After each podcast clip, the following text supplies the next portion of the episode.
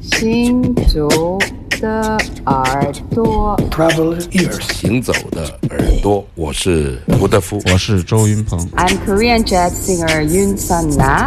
Hey everybody, I'm Omar Sosa, and you listen Travel ears. 神游物外，静听神游物外静听世界之音。这里是行走的耳朵。哎呀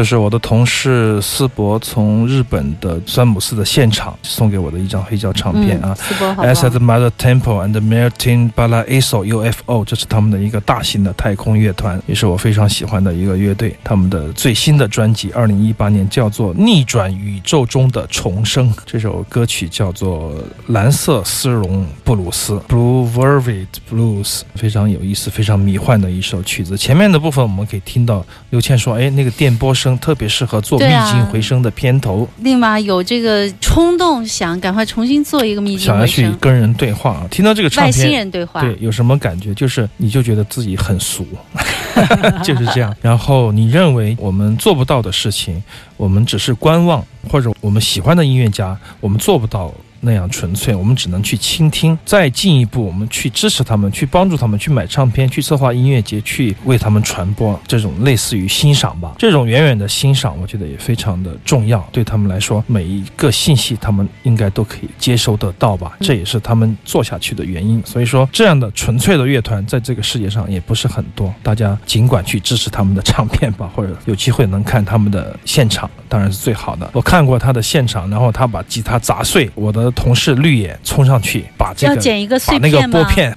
和一些这个纸板抢回来。他说：“飞哥要不要？”我说：“你收藏，你收藏。”剪一根弦。对我很喜欢这种现场的感觉，而且听他们的唱片，你也可以基本上百分之九十还原还原到他们的现场的那种感觉。他们就是那种完全不会被任何东西所束缚，音质他也不会被束缚的。他们就是束缚别人的人。他们他们就是捆绑别人的人。对，这正是我想要说的，嗯就是有的人穷其一生只能成为别人的奴隶，怎么说被？捆绑的人，但是有的人天生的就具有艺术家的气质，他是颠覆一切的，他是用他的作品去捆绑所有的听众，给他们传递信息。这种伟大的、伤感的、渺小的，或者说是草根的，甚至是虚幻的、虚假的，不管怎么样，它都有存在的非常重要的价值。这也是山姆四给我们的启示。我希望这支乐队永远都不会解散，当然，它肯定，它注定会永生，就像我们说的共乐团一样，它会不断的有新的生命诞生。嗯这也是我们今年的猪年第一期节目 第一波带给大家的启示，这个猛是不是很有点是不是每一节都有很很重磅的？正能量啊？第一首就上对对对，坡我觉得特别好啊，就是上坡，然后对，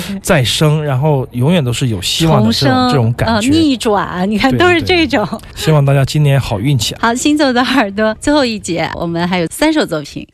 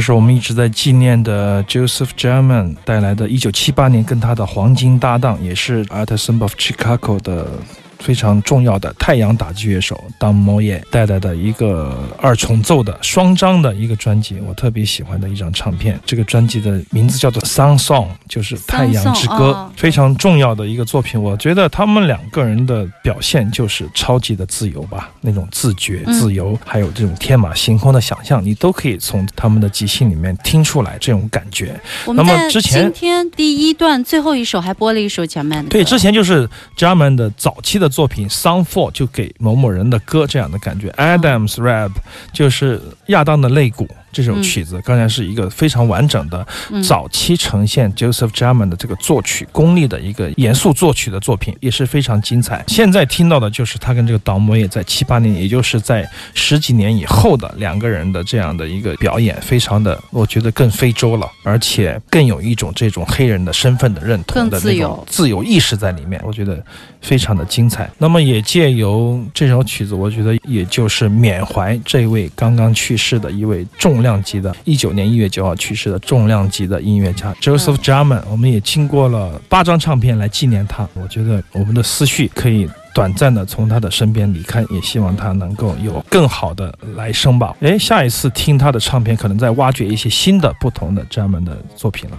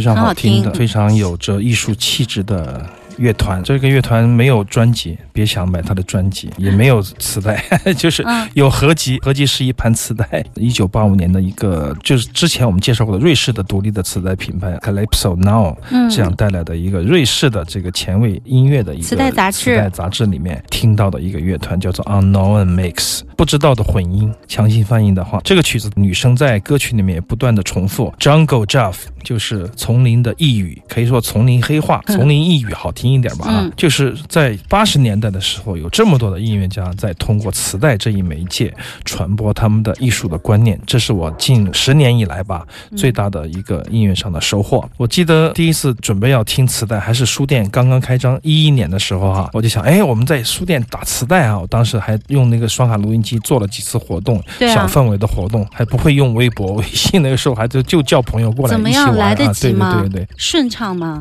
不顺畅，肯定是漏洞百出，但好玩嘛。那么突然收着收着，突然想象，哎，在我们原来不太看好的那个年代，有这种材质媒介，然后慢慢的通过互联网，通过很多朋友知道了这一些乐队的存在，知道了这些杂志、这些磁带、这些独立发行，完全跟主流的音乐的渠道完全是不在一个平面的这样的一帮乐队，我觉得非常的兴奋，也借由这种兴奋劲儿，我对这个磁带的这个世界有了非常重要的一个认识，因此认识了这么多的好乐团。那么说到这个瑞士的磁带厂牌，像这样的欧洲的厂牌可能有几百个吧，嗯是一个巨大的宝藏。如果你有时间、有兴趣，哪一个门类的东西，你可以去在互联网上去找，或者通过我们的节目线下，我们可以一起交流一下。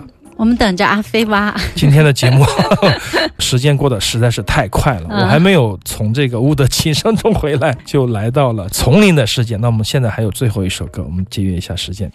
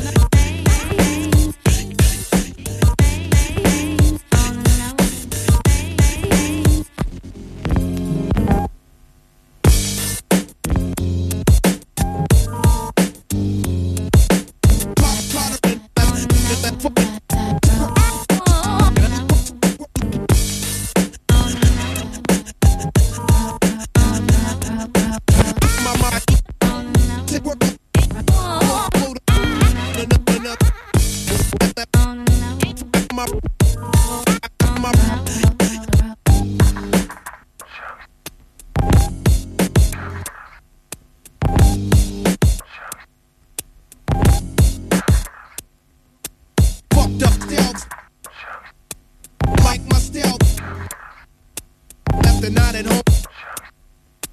Blow the earth smoke through my nose. Fuck words of wisdom. I work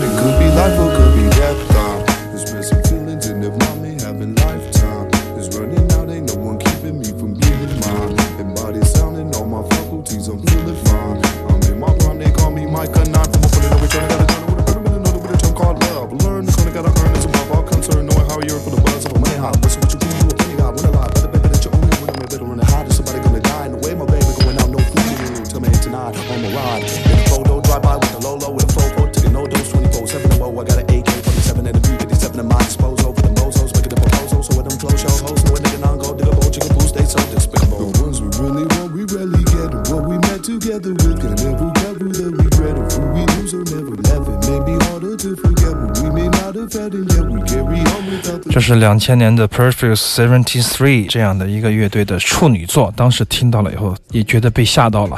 同样的一盘打口 CD 里面，你想又听到废墟，又听到七七八八那么多的音乐，又听到这个 Artist of Chicago，、又听到这样的 Hip Hop 乐队，我就有点混乱。但正是那个年代的烙印带给我们的一个强力的一个味觉的系统。这个是当年的 WAP 唱片，当时我通过这批打口 CD 认识了 Morvax，认识了 WAP，、嗯认识了不错的一些嘻哈和电子的厂牌。总之来说，我觉得它的拼贴影响了那个时代很多的电子音乐家，包括王磊啊，包括一帮子当时中国人很不知道什么是电子乐的时候听到的就是这一些东西嘛。所以说，在我的身上听到它的时候，那种激动劲儿肯定是跟当年的记忆有关的。这是目前阿飞选的最潮的一首，最时髦的一首。好，行走的耳朵，我们今天节目就是这样了，感谢您的收听，下周日晚上八点再见。